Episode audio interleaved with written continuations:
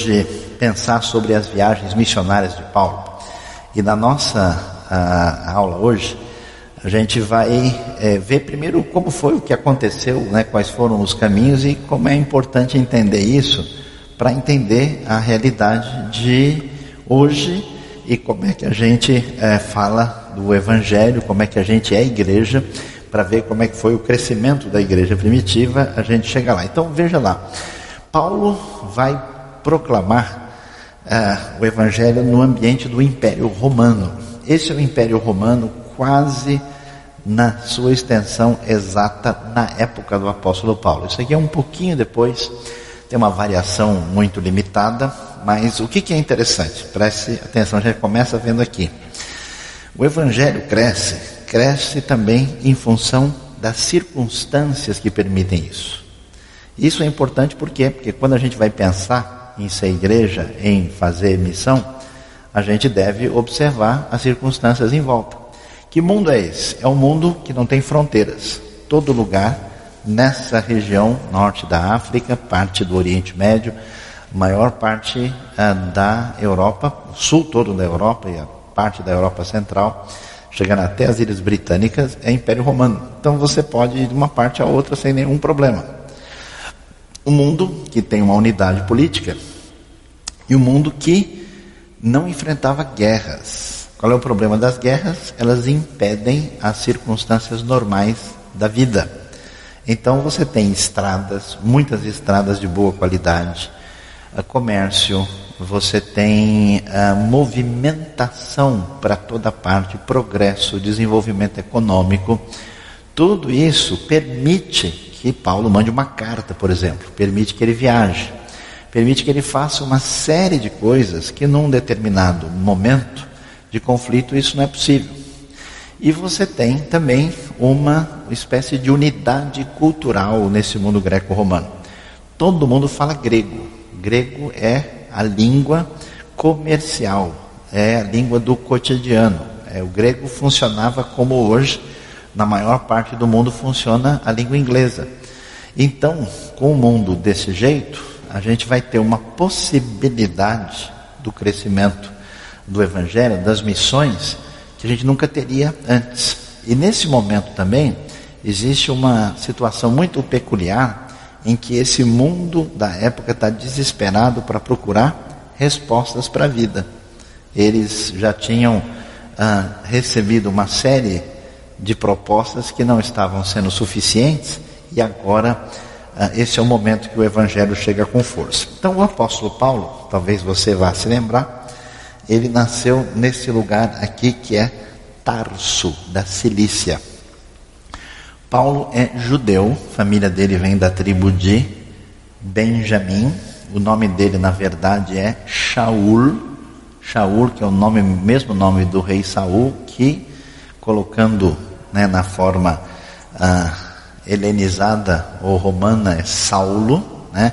Esse negócio que Saulo se tornou Paulo é tão bonito, mas é bobagem, não tem nenhum fundamento. Saulo sempre foi Saulo e Paulo ao mesmo tempo, porque Saulo é o nome hebraico dele, Shaul, e o nome dele romano é Paulo, tá? Ah, no dia em que ele encontrou na estrada de Damasco a Jesus, então ele agora deixou de ser Saulo para ser Paulo, há controvérsia, não tem nada a ver. É, ele simplesmente é Paulo porque ele está falando com o mundo greco-romano. E ele não tinha ah, como ah, razão para manter a sua identidade judaica. Então ele nasce aí, né, ah, como um judeu muito religioso, da linhagem dos fariseus, e nós temos a referência sobre a conversão de Paulo em, em Atos 9, conversão a Cristo, e Atos e Gálatas capítulo 1, que ele menciona também. É interessante ver que o ministério de Paulo e a vida de Paulo ah, começam em torno das cidades de Jerusalém, né? mais abaixo. Aqui você tem a região de Israel, Cesareia, Jerusalém, e a região da Síria, onde Paulo vai, quando se converte, ele vai a Damasco, né? E também uma cidade importante chamada Antioquia. Havia várias Antioquias do mundo antigo, essa é a Antioquia da Síria. A cidade existe até hoje, ela é chamada de Antáquia ah, é o lugar onde vai se formar a primeira a comunidade é, cristã que vai iniciar as primeiras viagens missionárias. Então, a gente sabe que Paulo vai se converter, os estudiosos discutem um pouquinho, entre os anos 32 e ano 35. Mais ou menos por aí, alguns sugerem 32, outros 34. E aí ele vai para a Arábia, conforme a informação que tem em Gálatas, depois para Damasco. É possível que Paulo tenha ido a Jerusalém visitar Pedro logo no início, entre anos 35 e 38, conforme os relatos de Atos 9 e Gálatas 1:18. Depois, ele vai para as regiões da Cilícia e da Síria, onde ele fica cerca de 10 anos. É importante a gente ver isso, né? Paulo vai demorar mais ou menos, ah, os estudiosos variam, porque existe uma menção é, de 14 anos, e a gente não sabe se os três anos mencionados no outro texto estão dentro ou estão fora. Então, pode ser que ele se converte em 32 e vai para a viagem missionária em 46. E pode ser que ele se converte em 35, mas pelo menos 10 anos Paulo demora para ser preparado para iniciar as suas viagens missionárias. O que, que, é, o que, que isso ensina para a gente? Que Toda pessoa pode fazer a obra de Deus com boa vontade e bom coração, mas preparo é fundamental. Paulo, por definição, era uma pessoa bem preparada. Por quê? Porque ele tinha a melhor educação da época, ele recebeu educação grega, ele era cidadão romano, então ele tinha uma condição diferenciada para transitar pelo império, e além é, disso, ele era um conhecedor profundo das escrituras e da tradição hebraica, já que ele fazia parte do grupo dos uh, judeus uh, que eram mais sérios, mais religiosos, mais bem formados no conhecimento da Bíblia e da tradição. Então, Paulo é alguém completo. Mesmo assim, ele vai passar por uma jornada de preparo para que Deus o encaminhe para fazer a diferença que ele faz na história. Ele volta a Jerusalém numa segunda ocasião, conforme Gálatas 2:1. Ele diz então, subi a Jerusalém, né? E aí, a partir dessa, depois dessa segunda ida a Jerusalém, que começam as viagens missionárias. A primeira viagem vai acontecer entre os anos 46 a 48, né? Acho que todo mundo se lembra, né? Você sabe que Jesus nasceu antes de Cristo. Amém, irmãos? Já que o Natal está começando agora, né, nesses dias, porque existe um problema de erro de calendário. A, a data mais aceita é que o nascimento de Jesus é em torno do ano 4 a.C., no mesmo ano aí da morte eh, do Herodes o Grande. Jesus teria nascido um pouco antes. Herodes o Grande é o Herodes que tenta matar ah, os bebês, conforme o relato de Mateus. E Jesus, então, eh, nascendo aí no ano 4, deve morrer é no ano 30, né, já que Jesus morre na época da Páscoa, né? Aí por volta de março, abril, então a, a ideia é isso, Jesus morre no ano 30, então você está vendo a, a, a dimensão histórica cronológica. Paulo se converte provavelmente 32, no máximo 35, ano 46, ou seja, pouquinho mais de 15 anos depois da morte de Jesus, começa primeira viagem missionária intencional que as Escrituras nos apresentam sobre a expansão da fé nesse momento. Então ele começa na Síria e aí uh, em Antioquia, né, que a gente mencionou, Paulo, Barnabé e também durante um tempo João Marcos, uh, que é o Marcos do Evangelho, né, evangeliza Chipre, a famosa ilha, e a região da Galácia, que é uma parte ali no sul, centro-sul do território que hoje é a Turquia. Essa viagem vai causar o chamado Concílio de Jerusalém, que é uma reunião importante no ano 49, que discute a relação entre os crentes judeus e gentios, conforme a informação que nós temos em Atos capítulo 15. Então você vai aqui dar uma olhada no nosso mapa, né? Aqueles que têm mais fé vão enxergar mais, aqueles que têm menos fé enxergam um pouco, né? Ah, na verdade está aqui, né? Aqui está Jerusalém, Cesareia, aqui é Antioquia, que é Antioquia da Síria. É a primeira igreja predominantemente gentílica, Lembre-se que todos os discípulos de Jesus inicialmente são judeus. Jesus e os discípulos nunca pensaram em fundar uma religião. Eles anunciam o que? O cumprimento daquilo que estava prometido nas Escrituras. O que, que acontece? Uma parte expressiva dos judeus, especialmente a liderança religiosa maior, rejeita e não aceita. Mas os discípulos e outros que acreditam, creem em Jerusalém, lembra no começo de Atos, converte 3 mil, 5 mil, eles são seguidores de Jesus.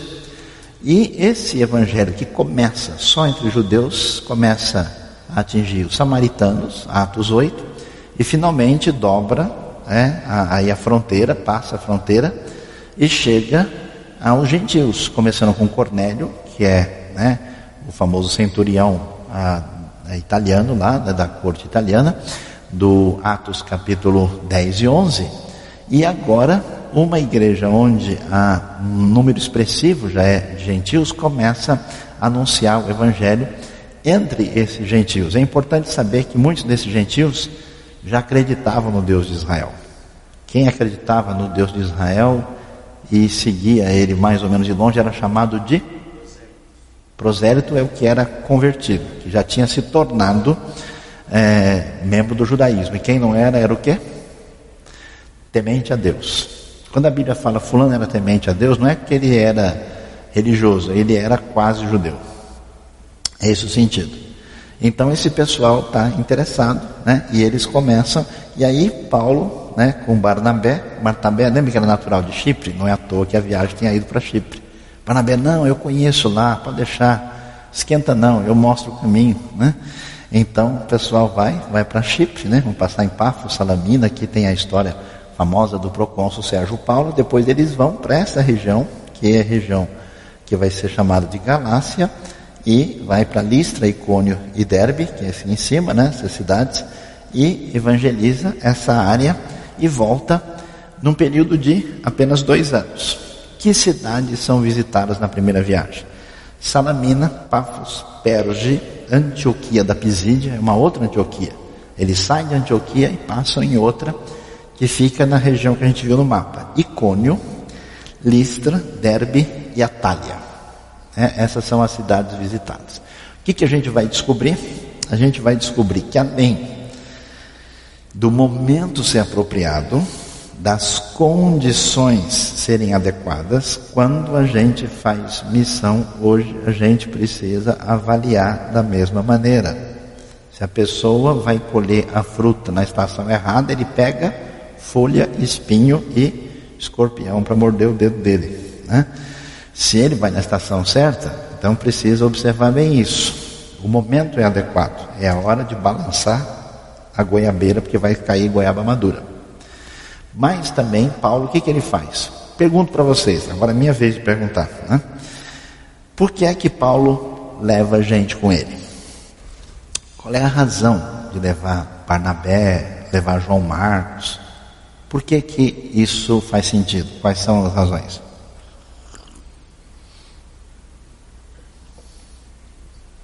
Só seis pessoas de cada vez para responder, né? Vamos lá.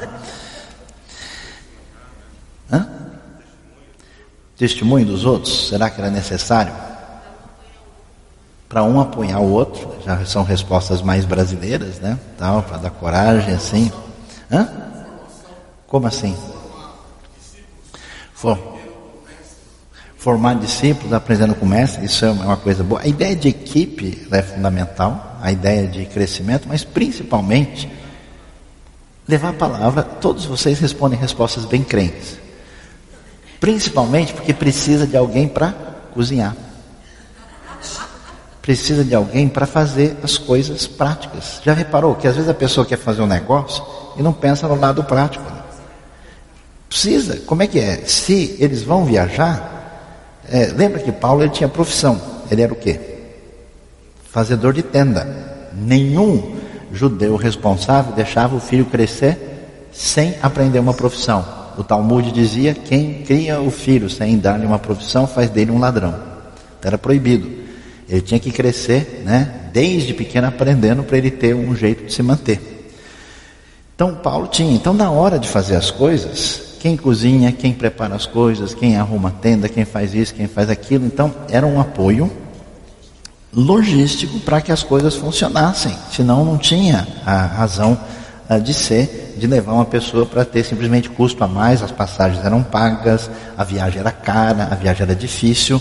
Então, eles vão, né? E eles começam fazendo uma coisa interessante, né? Qual é a estratégia de Paulo quando vai pregar o evangelho em algum lugar? Primeiro ele procura atingir quem?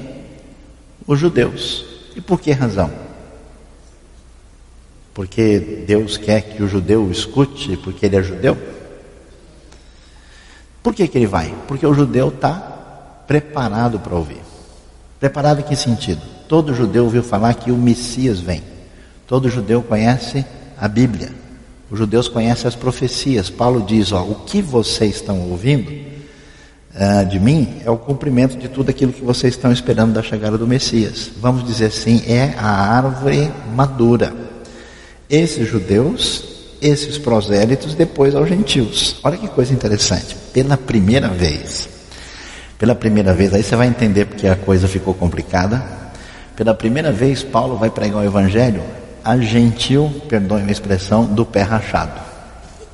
Porque os gentios anteriores que ouviam o Evangelho, era gentil tudo assim, de igreja, né? tudo crente, né? tudo gentil que conhecia a Bíblia, que conhecia os profetas, que já sabia.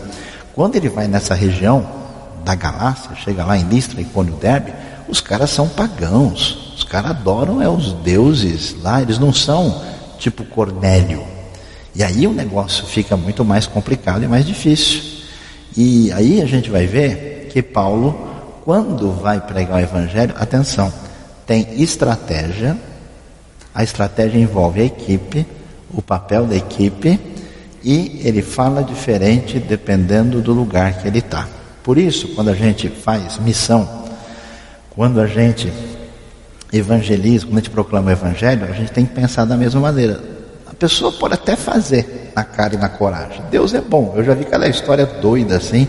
Até o cara foi no, no, no lugar de ocultismo e, e o, o, demônio baixou lá e falou: Você não é daqui, você tem que procurar outro lugar. O cara foi e se converteu. Mas a gente não pode usar isso como estratégia principal da igreja, né? Porque não vai dar muito certo, né? É, então a gente tem que pensar: cidades são assim e o que, que acontece? vai aparecer aí o famoso Concílio de Jerusalém. O que é o Concílio de Jerusalém? É uma reunião que vai acontecer por quê? Porque uma vez que aqueles gentios que já conheciam a Bíblia se convertiam, eles mais ou menos tinham uma ideia de como é que eles deveriam se comportar. Mas esses gentios, agora que conheceram o Evangelho, que nunca ouviram falar de nada, a pergunta é: o que é que eles devem fazer, já que a comunidade cristã até então ela é quase predominantemente judaica. Então a pergunta: esses gentios podem? Hoje a gente pensa ao contrário, né? O judeu pode ser membro da igreja e o que, que ele tem que deixar de fazer? A pergunta era o contrário. O gentil pode ser parte da comunidade que segue a Cristo, o que, que ele tem que fazer para ser aceito? E aí a coisa complica, porque tem um grupo desses seguidores de Jesus que são chamados de judaizantes. O que é um judaizante? Um judaizante é um judeu, geralmente fariseu convertido, que dizia o seguinte: o cara só pode seguir Jesus se ele virar judeu antes. Não pode ir direto. Esse negócio de pegar atalho, né? Tem que seguir o caminho que a gente segue. Então eles queriam que o cara fizesse o quê? Circuncisão. Queria que ele respeitasse uma série de leis ah, cerimoniais peculiares do judaísmo para que eles fossem aceitos na comunidade da fé. E nesse sentido entra não só o apóstolo Paulo, mas os apóstolos, e aí que a gente vai ter que perceber que a igreja tem que ter o quê? Doutrina e organização. Quando a coisa complicou, eles foram se reunir com a liderança da igreja em Jerusalém. Foram lá onde estava Tiago, Pedro, para tomar uma decisão e fazer uma reunião para decidir como é que eles deveriam se comportar numa situação dessa. Essa reunião foi chamada Concílio de Jerusalém, está descrita em Atos capítulo 15 e aconteceu no ano 49. O que, que aconteceu lá? Eles tomaram quatro decisões. Pessoal, é o seguinte: vamos parar de criar problema. Se os judeus seguem o Messias Jesus e eles continuam judeus culturalmente, tudo bem, não tem problema. É certo circuncidar ou não é? Qual é a resposta bíblica? Depende. O que, que Paulo fala para Timóteo? Quando Timóteo vai seguir com ele na viagem. Ele manda circuncidar Timóteo. Por quê? Porque Timóteo vai testemunhar a judeus. O que, que ele fala para os Gálatas que querem se circuncidar? Se vocês se circuncidarem, Cristo nada aproveitará. Ou seja, circuncisão não é necessária para a comunidade gentílica, ela tem a ver com a aliança que Deus fez com Israel no Antigo Testamento. A circuncisão não salva ninguém, os rituais judaicos não ajudam na salvação. Todo esse elemento ligado à lei, que é cerimonial, se cumpriu em Cristo. A gente lê isso onde? No livro de Hebreus. Então não é necessário. Agora, o judeu que é culturalmente religioso, se ele faz isso dentro da sua tradição, não tem problema, desde que ele não faça isso com a ideia de mérito ou de salvação. Então, Timóteo, você vai testemunhar a comunidade judaica, meu amigo, vai lá e se circuncida, porque senão você não vai conseguir conversar com o pessoal. É um princípio, inclusive, de transculturalidade. Né? Agora, ele vai dizer: olha, vamos fazer o seguinte: o que, que fica definido? não vamos impor aos gentios que estão crendo em Jesus agora nenhuma exigência, a não ser o que é chamado de coisas sacrificadas a ídolos. Essa decisão aparece em Atos 15 e 20. Proibição de comer sangue, animais estrangulados ah, e imoralidade. São as coisas que aparecem aí, diz os gentios não devem praticar nenhuma dessas coisas e, portanto, no demais vocês não devem exigir que eles é, sigam quaisquer práticas ligadas ao mundo judaico. Pergunto para vocês, o que, que vocês acham dessa decisão? Quem come chouriço aqui ou galinha ao molho pardo? É, não gostam. Morcilha Blutwurst, para os que é, conhecem também. E aí, esse negócio é para a gente seguir ou não é? É? Ou não? O que, que é isso? Qual é a finalidade? Qual é a dúvida que a gente tem quando a gente lê esse texto? Não é estranho Paulo precisar escrever e dizer que eles deveriam evitar a imoralidade? Por que, que é estranho? Porque isso é óbvio. É claro que isso não era uma questão para ser discutida. Por isso, os estudiosos dizem que esse texto pode ter dois sentidos possíveis. Pode ser que o texto de Atos, Lucas está registrando, que essas questões eram questões de ordem ética e moral. Se elas forem questão de ética e moral, então vamos ver o que está envolvido aqui. Imoralidade, tudo bem, né? Ah, Animais estrangulados. Deixa eu dar uma olhadinha no texto tá, direitinho aqui, que tem uma questão aqui que eu estou com dúvida. A idolatria, na verdade o texto apresenta a expressão especificamente que não é permitido. Alguém abra em Atos 15, 20. Na verdade eu deveria abrir no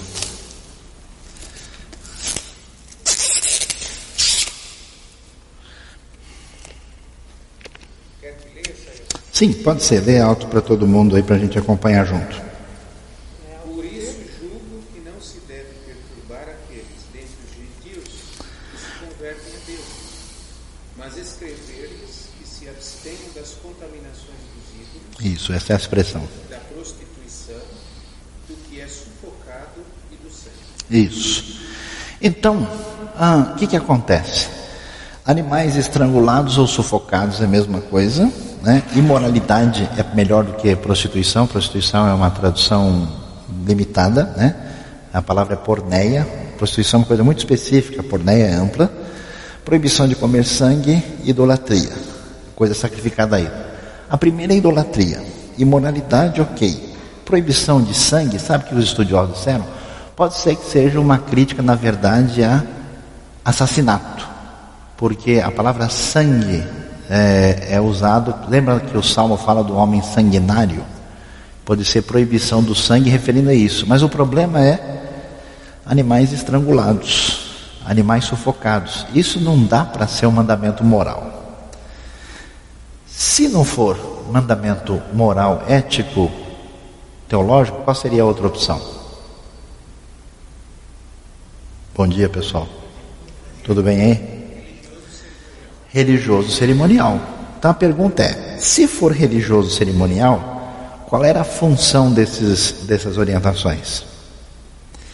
A função era fazer com que a comunidade gentílica e judaica vivesse em paz. Se o judeu não quer comer animal sufocado, porque ele entende que isso é importante, tudo bem, não tem problema, não coma. O que ele não pode é ir na casa do gentil, puxar a orelha dele e falar: Você faz favor de não comer porque não pode. Porque é isso que começou a se tornar um problema a convivência das duas comunidades. Quer dizer, é o problema até hoje, né? A pessoa pensa um pouquinho diferente da gente e não quer mais sentar perto dela. Bobagem, né? E se tudo for cerimonial, será que dá para ser? Proibição de comer sangue pode ser cerimonial? Pode? Pode. Amém, irmãos? Quem acordou, diga amém. Animais estrangulados pode ser cerimonial? Pode. Idolatria pode ser cerimonial?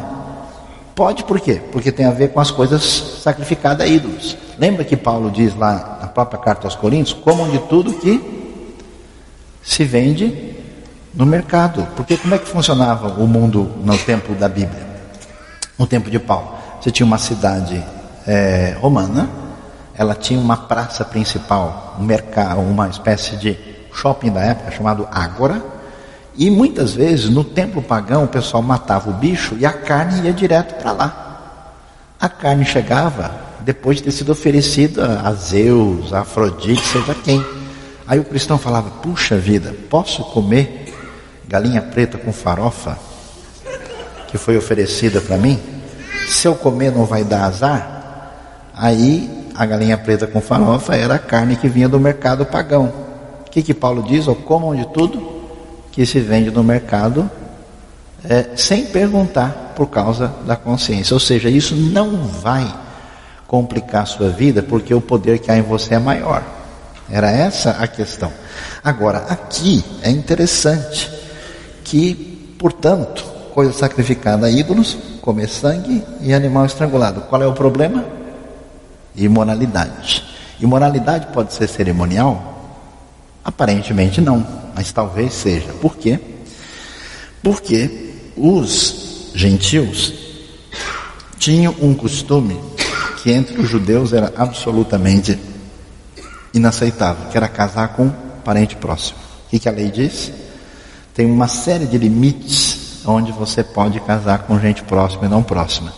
E como entre os romanos e gregos e era muito fácil um casamento de meio irmão, ou de primos, talvez ah, o texto esteja sinalizando essa questão, porque é muito difícil que o texto tenha intenção de falar sobre mandamentos éticos permanentes para a igreja em todos os tempos, porque ele estava discutindo a questão problemática ali. O que, que a gente aprende daí?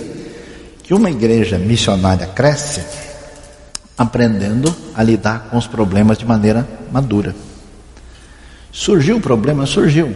É fácil botar um pagão para conviver do lado de um fariseu, os dois serem irmãos? Complicadíssimo. O que, que a gente faz? Dá uma faca para cada um e sair de perto? Não. Cria uma maneira em que eles tenham uma convivência adequada e pacífica. E nós vamos descobrir isso. Né? Essa primeira viagem interessante, ela é relativamente rápida. É, eles vão alcançar o procônsul Sérgio Paulo. Né? A gente vai ver que pessoas-chave importantes são alcançadas logo no início. O procônsul Sérgio Paulo, em Chipre, é o primeiro é, governador, líder romano importante alcançado pelo Evangelho, Paulo volta e eles chegam ah, de volta em Antioquia, eles vão para Jerusalém para o concílio e logo em seguida vão para a segunda viagem missionária. Está um pouquinho difícil de acompanhar, mas você pode ver, tá vendo? Antioquia aqui, aí eles saem, passam de novo, só que em vez de ir para Chipre agora, porque surgiu o problema na equipe. Qual foi o problema na equipe? Paulo foi com Barnabé e João Marcos. João Marcos, no meio do caminho, saiu fora, porque a igreja primitiva era feita de gente normal, comum.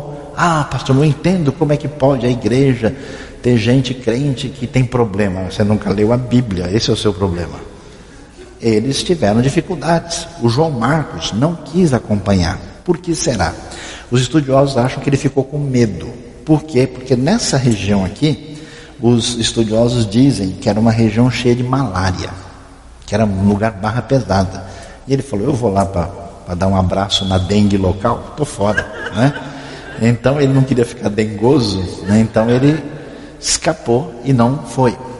Outros acham que talvez tenha mais sentido, é que o João Marcos pensou o seguinte: olha, falar com Cornélio, falar com esses gentios assim que a gente conhece, tudo bem, mas no meio daquela galera barra pesada, tô fora. Você tá maluco? Eu vou lá no meio desses caras. Lá não tem um pessoal que conhece a Bíblia. Ali um negócio é o interiorzão do, do nada, né? E que ele achou que ia dar problema, confusão com a igreja de Jerusalém, e falou: nesse aí eu tô fora. E aí ele se afastou e não quis acompanhar a equipe. Então, nesse momento, a coisa, né? A, a viagem vai para cá e vai na outra direção, né? Vai na direção aqui da região de Troade, depois ela vai entrar na Europa, né? Neápolis, Filipos, Bereia, Atenas, Corinto, para depois voltar finalmente. E o que, que a gente vai descobrir? A segunda viagem acontece entre os anos 49 a 52. Paulo agora tem um outro companheiro, já que não deu certo com João Marcos. Esse companheiro é Silas, que também é chamado de Silvano na Bíblia. O que, que Paulo vai fazer? Ele vai, qual é a intenção da segunda viagem? Voltar para acompanhar as primeiras igrejas. A ideia principal era fortalecer, que é uma outra coisa que a gente tem que aprender, né? A gente não faz isso? Não, o cara aceitou Jesus, ufa, tranquilo, agora deixa, solta ele aí que está tudo resolvido, né? Bom, a gente já foi lá, já fez o nosso trabalho, então agora, não, agora precisa de um acompanhamento, agora precisa de uma continuidade de trabalho. Então, ele vai passar por várias cidades da região ali da antiga Galácia, que hoje é território da Turquia, vai para o norte da Grécia, que é chamado de Macedônia, passando por Filipos, Tessalônica e Bereia, para o sul, Corinto e Atenas, e depois ah, ele vai prosseguir. As cidades de Filipos e Corinto, onde Paulo vai ficar mais tempo, olha, primeira viagem, ano 46 a 48, ano 49, começa a segunda depois do Conselho de Jerusalém. De 49 a 52 são três anos. Dos três anos ele fica quanto em Corinto? Um ano e meio. Cidade principal é a cidade de Corinto e você que está pensando coisa errada não tem nada a ver com futebol, tá?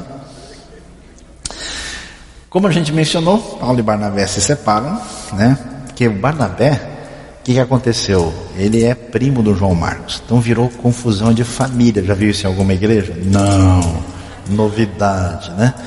E então, ah, o que que acontece? O Barnabé quer levar o João Marcos. Aliás, eles eram de Chipre, levar o primo dele. Aí o Paulo falou: João Marcos, não, o cara é maluco, ele saiu fora no meio da viagem, abandonou a gente no meio do caminho. E aí eles não conseguem chegar a um consenso, gente com dificuldades como todo mundo, e Paulo e Barnabé então acabam se separando. E olha que, Barnabé, olha que a coisa é séria, porque o Barnabé, quem era o Barnabé? Amigão de Paulo. Quem foi o Barnabé? O discipulador de Paulo. Quando o Paulo se converte, né, e chega no meio da comunidade, o pessoal, ah, esse cara, esse cara aí mata crente, que se converteu nada, né? A gente, né, que isso, né? Esse negócio aí, vamos ver se é assim. Quem tem a coragem dar cara para bater, para defender Paulo, quem é? É o Barnabé. Barnabé segura. Agora, eles não se entendem. Bem-vindos ao mundo real. Interessantíssimo. Então Paulo e Silas vão, né? Nessa segunda viagem, Silas era uma pessoa ah, bem, vamos dizer, recomendada, né? Ele é um dos dois homens enviados de Jerusalém com a carta sobre a circuncisão, né? Não tinha e-mail, não dava para mandar para o, o, o, zap do pessoal lá da, da, da região da Galácia, não tinha como postar no Face local, né? Então eles mandaram a carta e Silas é um dos dois enviados, era um profeta de Deus e que tinha ficado em Antioquia. E aí a gente vê o caminho, que está um pouquinho mais claro, tá vendo? Eles saem, né? Saindo para quê? Uh, e passando o caminho na região né, do que era chamado Frígia, nessa segunda viagem, prossegue, e aí um elemento interessantíssimo. Como é que essa igreja primitiva cresce? Ela tem estratégia, ela tem equipe, ela conhece o cenário, ela tem o ambiente favorável. Você sabe que coisa interessante? Eu estava lendo esses dias sobre o crescimento da igreja evangélica no Japão.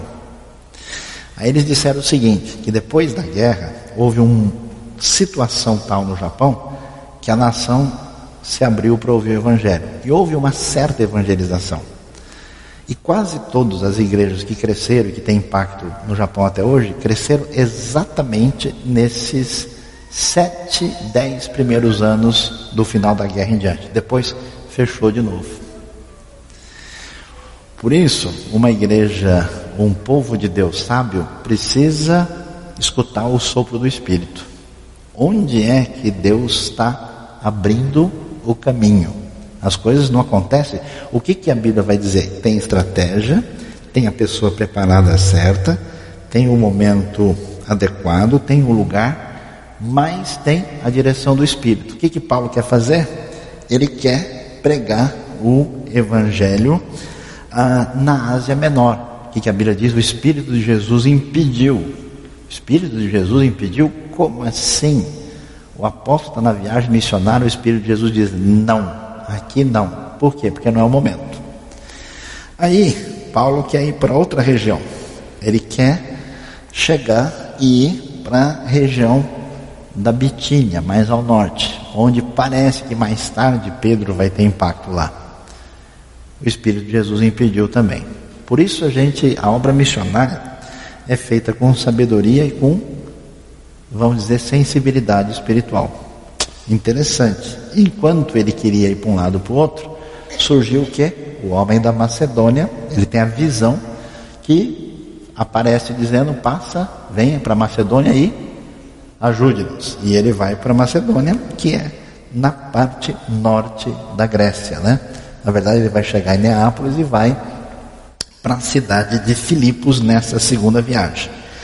E aí é interessante, né? Porque parece que tudo ah, caminha na direção de não dar muito certo. Você imagina a situação de Paulo. Por isso, por que, que Deus faz isso com a gente?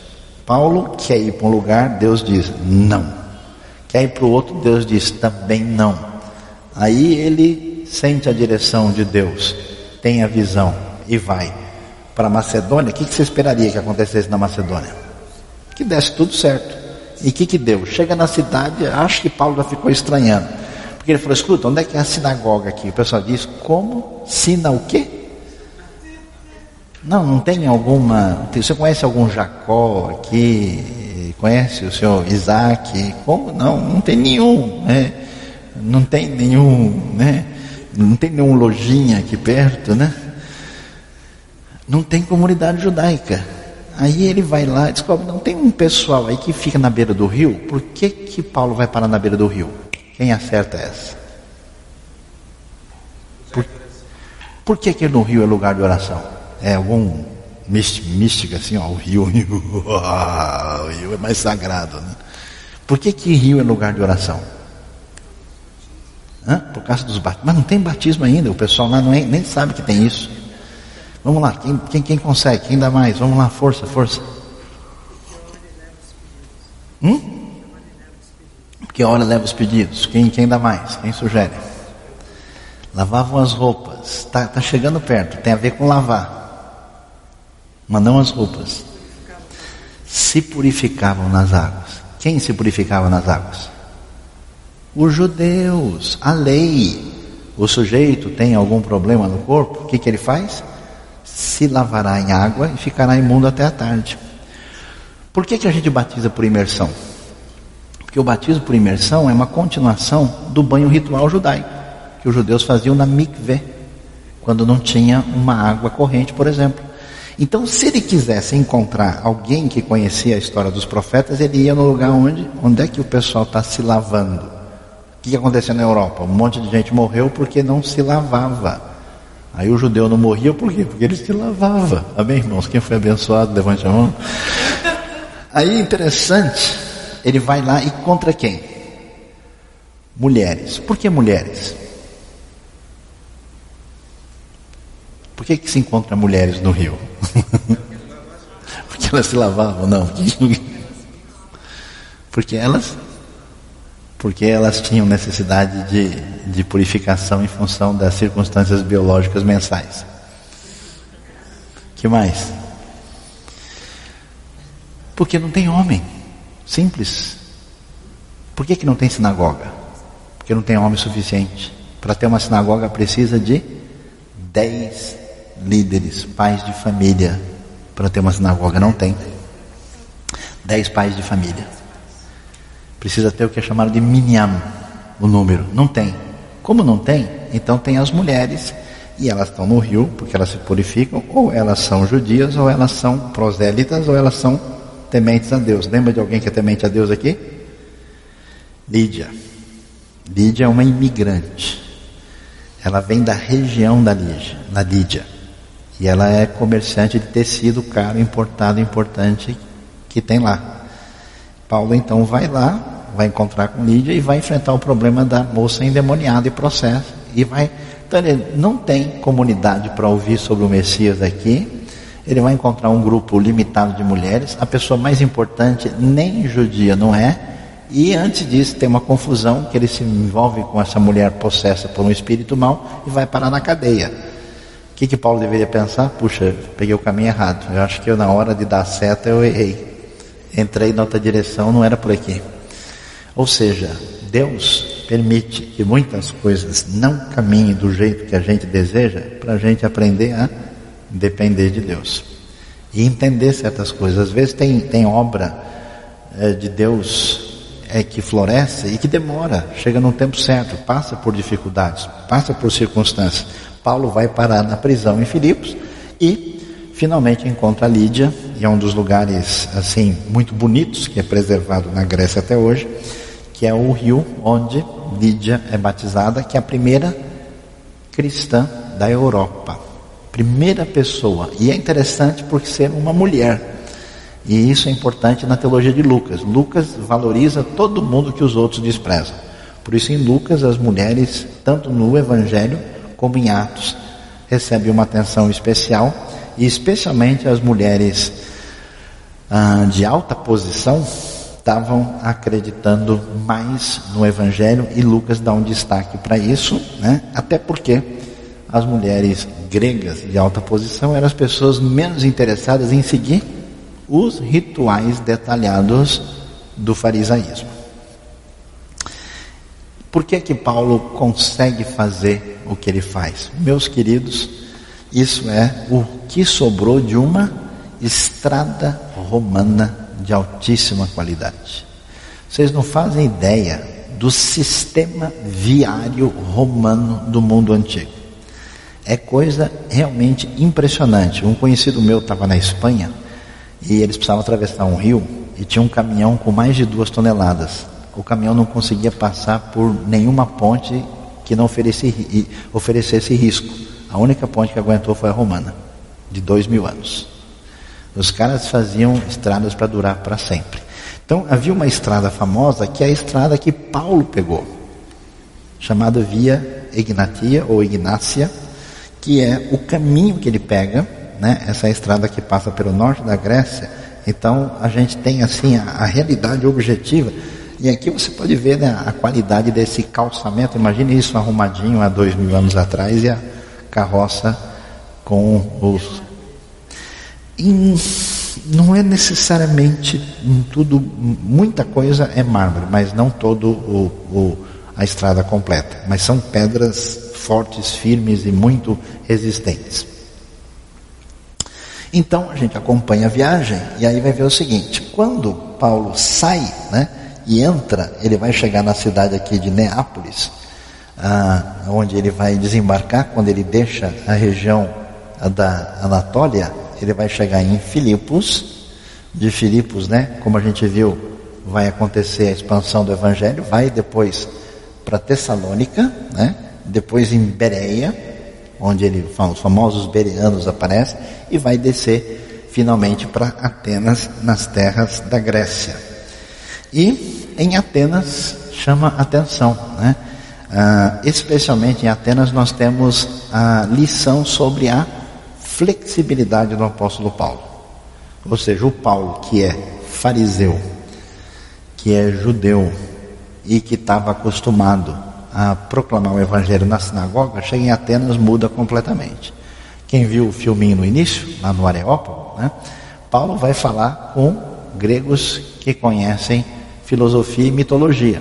E ele não cita nenhum versículo, ele anuncia o Deus criador de todas as coisas, ele anuncia ah, o Deus que age na história e cita os próprios poetas gregos para fazer uma ponte e depois aí anunciar Jesus e a ressurreição.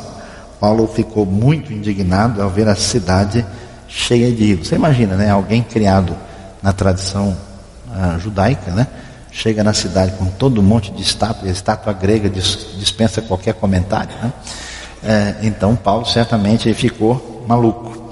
E ele vai agora ah, na terra onde floresceram os pensamentos de Platão e de Aristóteles, na terra da filosofia, no ambiente pagão, anunciar o Evangelho e ele faz isso de maneira contextualizada. Então a gente precisa, a gente tem às vezes a pessoa chega para mim e fala, escuta, mas eu não fui na igreja lá, mas eu acho que aquela igreja, aquela a música que toca lá, não é a música que Deus gosta. Eu pergunto para os irmãos, qual é a música de que Deus gosta? Qual que é? Hum? É simples.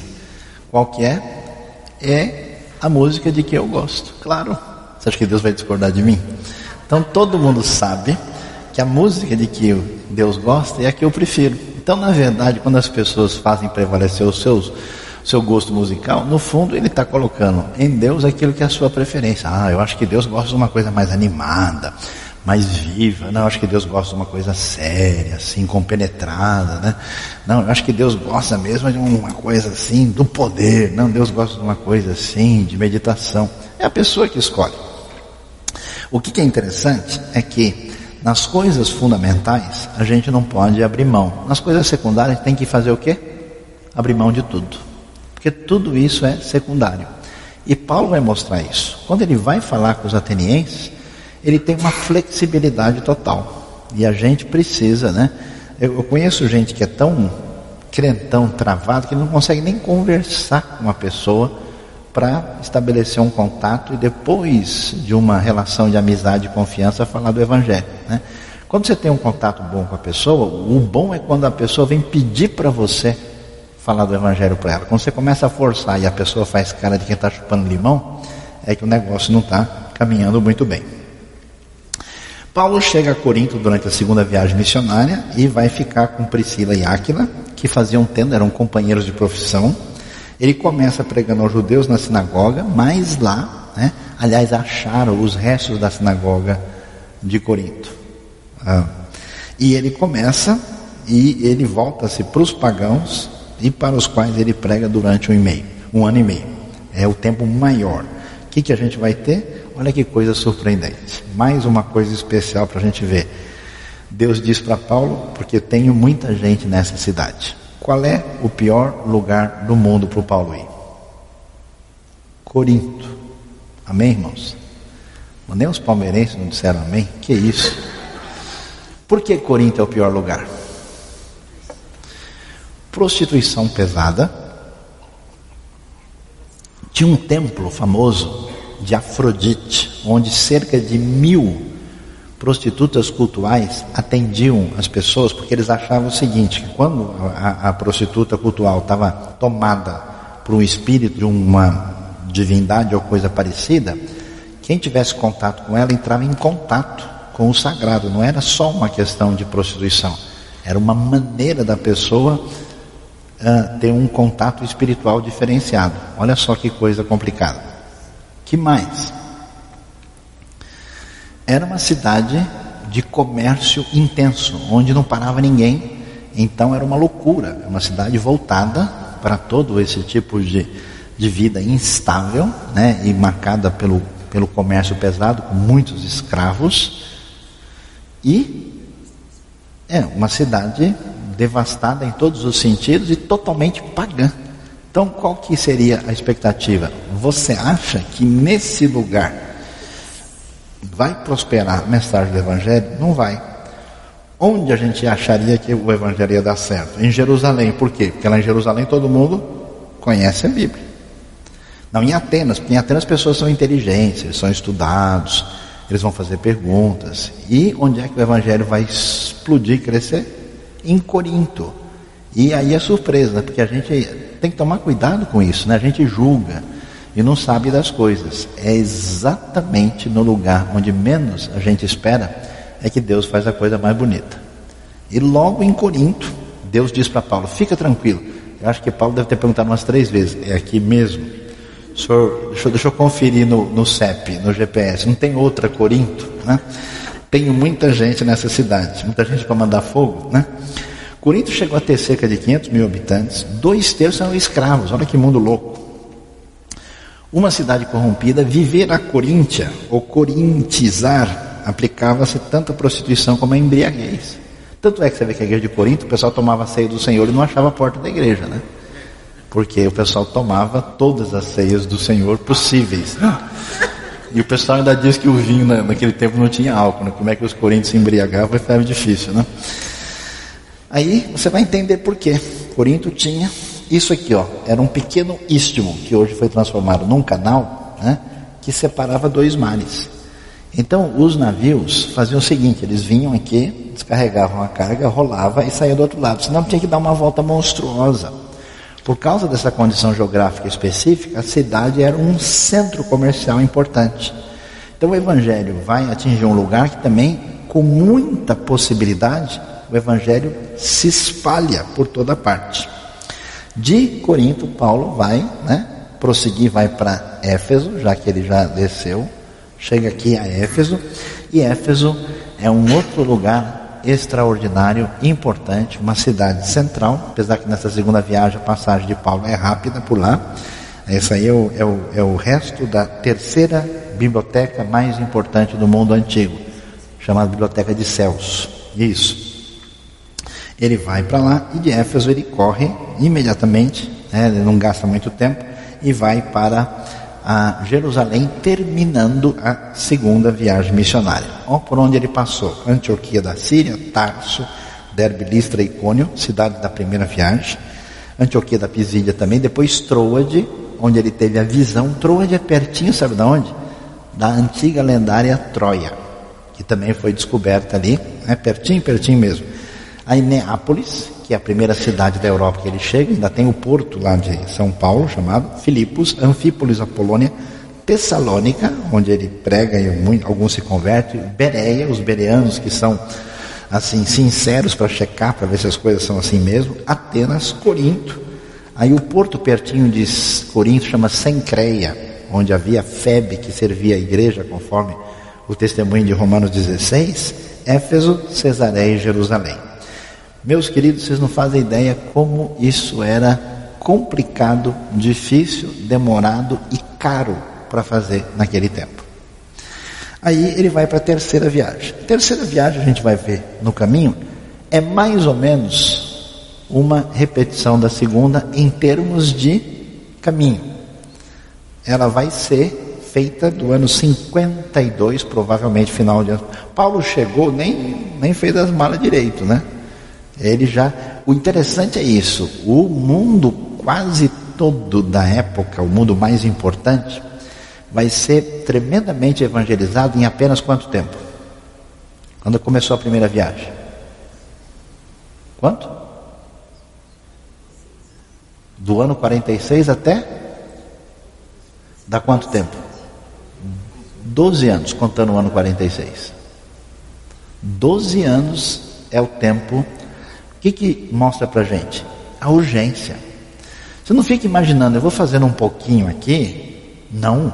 A gente tem condição de mudar a realidade numa década. No tempo que Deus coloca na nossa vida. Por isso, a gente não fica imaginando que a coisa demorou 300, 400 anos para ser espalhada. Ela se espalhou com força logo no início.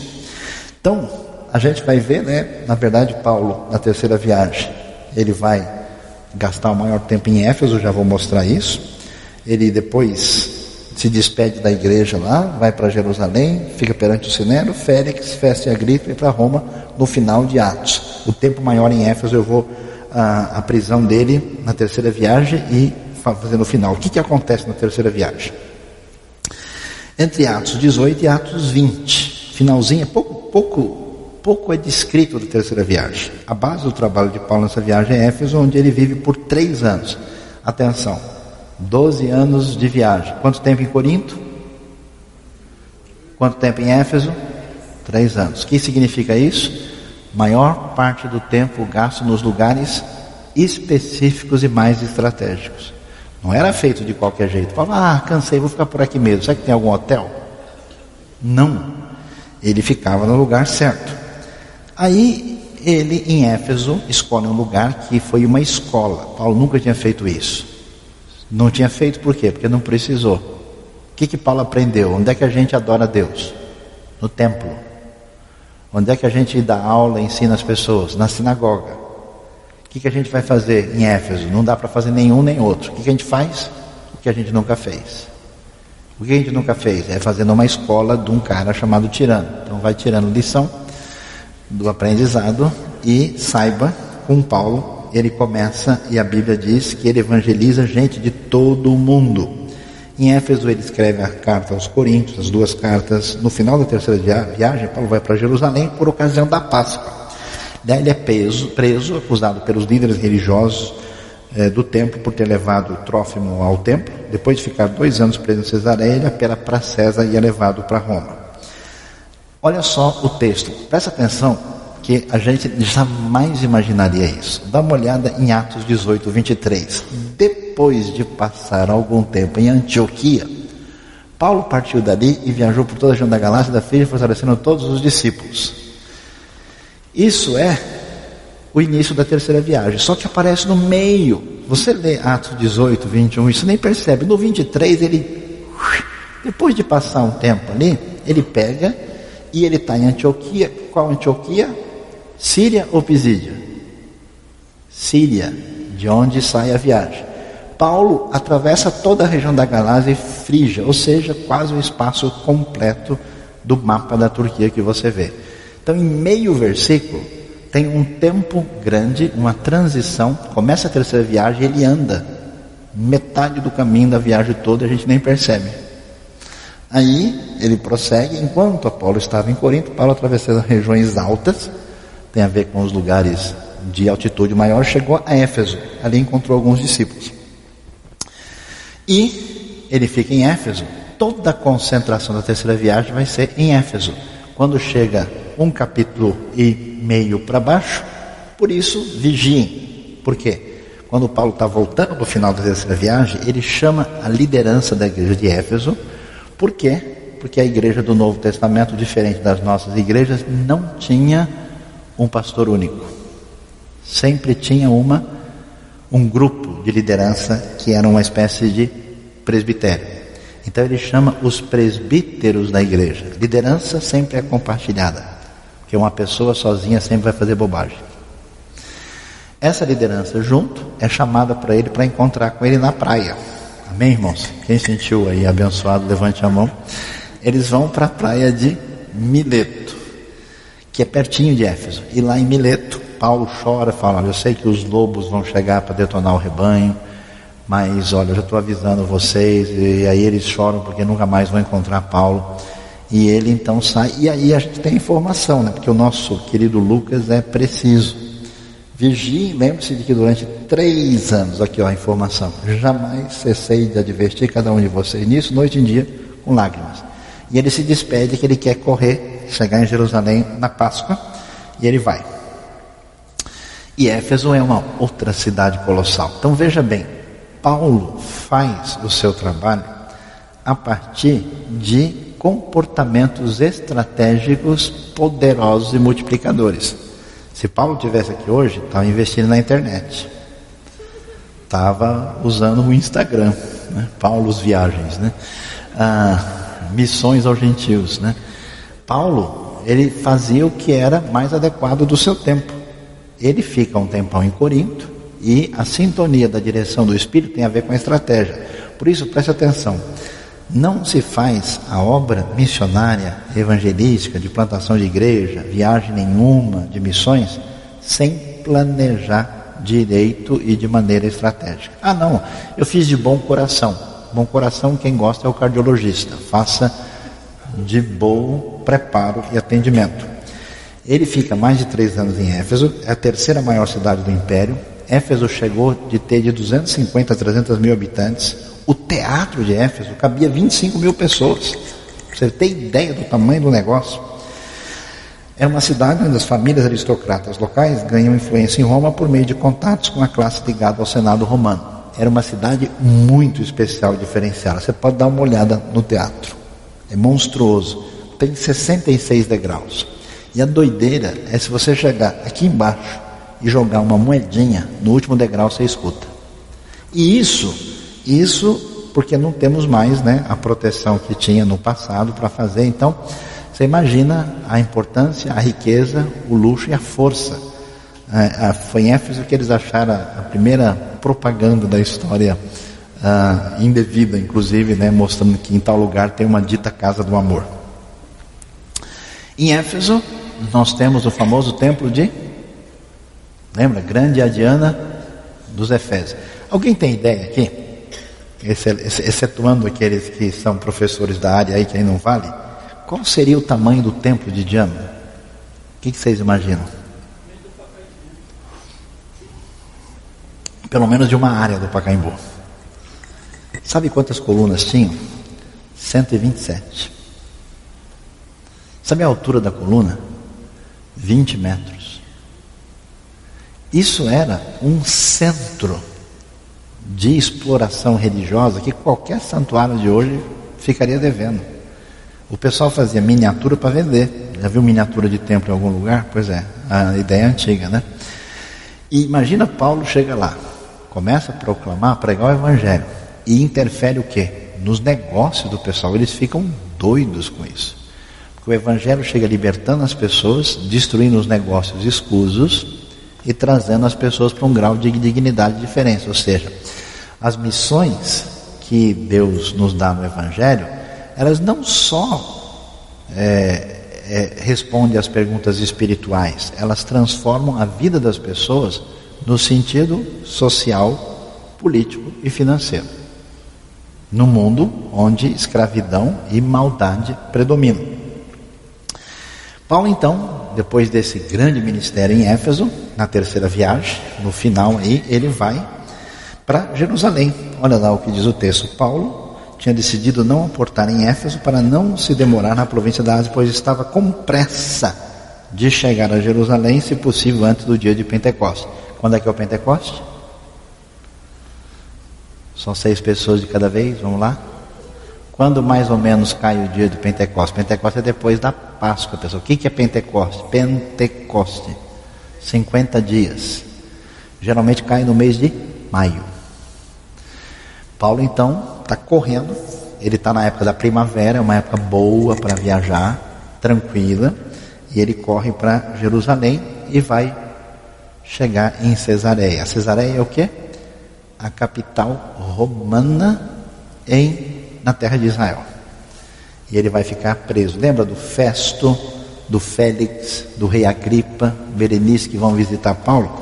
Essa estrutura que vocês veem ao fundo aqui é o resto do antigo palácio de Herodes, onde Paulo ficou preso. Ficou nessa prisão aí. O pessoal tentou matá-lo, né? queria, estava planejando isso.